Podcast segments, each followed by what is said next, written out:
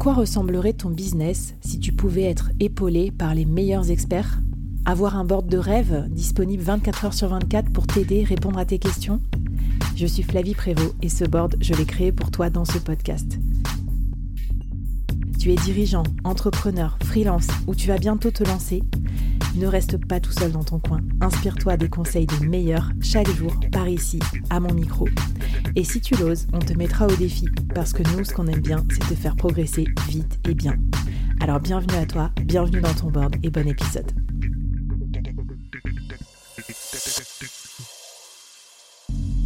Aujourd'hui, je te présente une nouvelle mini-série, 5 épisodes express à binger pour progresser vite et bien sur un thème business incontournable. N'oublie pas de t'abonner à la newsletter dédiée pour recevoir les bonus. Allez, c'est parti pour le premier épisode de la série. Bonjour à toutes et à tous et bienvenue dans cette nouvelle mini-série du board spéciale S'organiser pour entreprendre.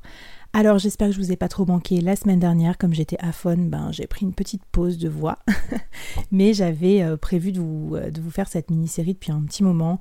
Parce que finalement j'ai envie de partager avec vous tous ces conseils de euh, l'entrepreneuriat, du solopreneuriat, du sidepreneuriat. en fait, moi j'ai fait les trois quasiment en même temps consécutivement, et du coup j'ai plein de choses à vous dire déjà de mon expérience depuis près de deux ans.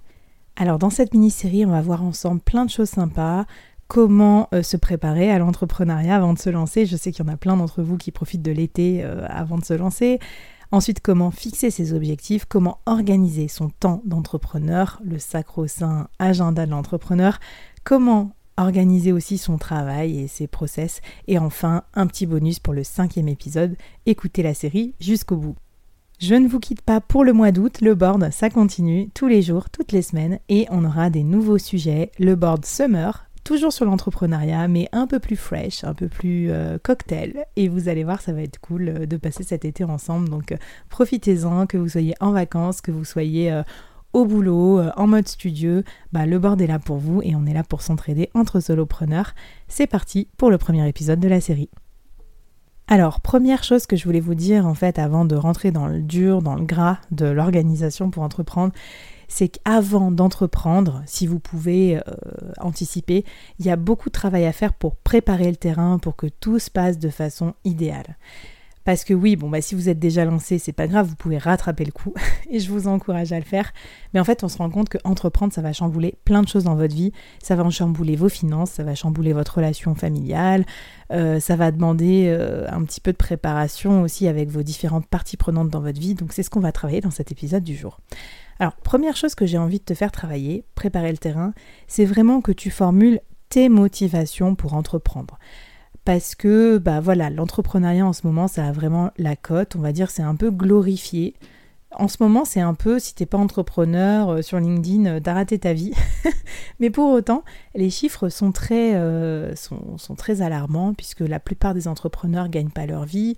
Je, je vérifierai mes chiffres et je te les mets dans la newsletter du board.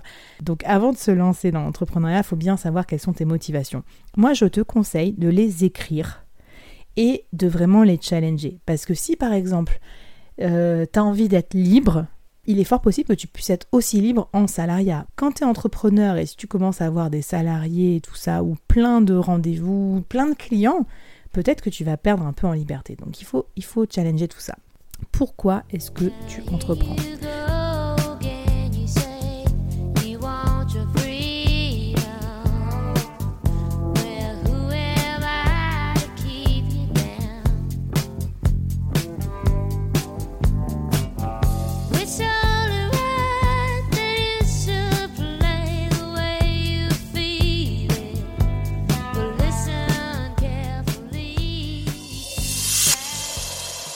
Deuxième chose à préparer, préparer le terrain financier. J'en ai parlé longuement dans un épisode que je te conseille de la mini-série de salariés à freelance. C'est un peu la même idée quand tu es dans l'entrepreneuriat parce que voilà, tu adaptes ton business plan en fonction de si tu veux entreprendre seul ou à plusieurs, mais c'est un peu la même mécanique et de toute façon, il vaut mieux mettre de côté pas mal d'argent, enfin en tout cas ce que tu peux pour te préparer. Certains commencent même à réduire leur train de vie avant d'entreprendre pour voir euh, jusqu'où ils peuvent euh, un petit peu euh, compresser leurs dépenses.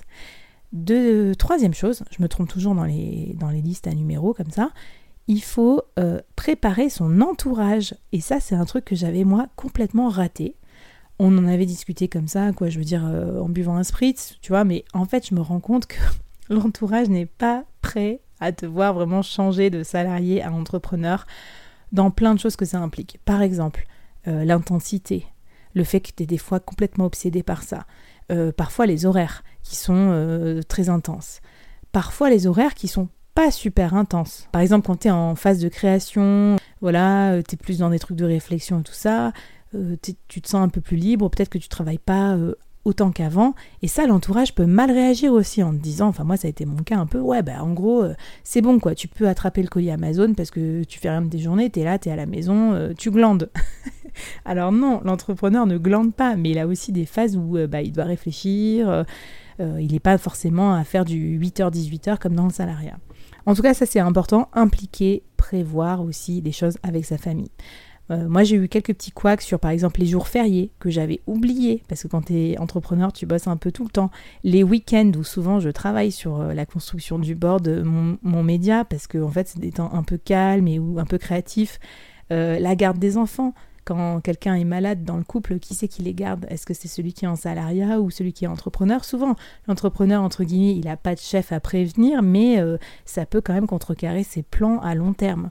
Et enfin, quatrième chose que tu peux anticiper dans la préparation du terrain, c'est parler à un maximum de clients avant de te lancer. Et moi, je te conseille vraiment d'avoir soit un side project pour euh, te lancer, soit en tout cas de faire un maximum d'interviews et d'études de, marché avant d'y aller. Parce que qu'est-ce que ça va te permettre ça? Ça va te permettre de voir si ton idée d'entreprise elle est réaliste, si toi-même tu es déjà à l'aise à pitcher, à partager. Faut pas garder ton idée pour toi, faut en parler le plus vite possible et au plus de monde possible parce que ça va être aussi ton futur réseau qui va t'aider à avoir tes premiers clients.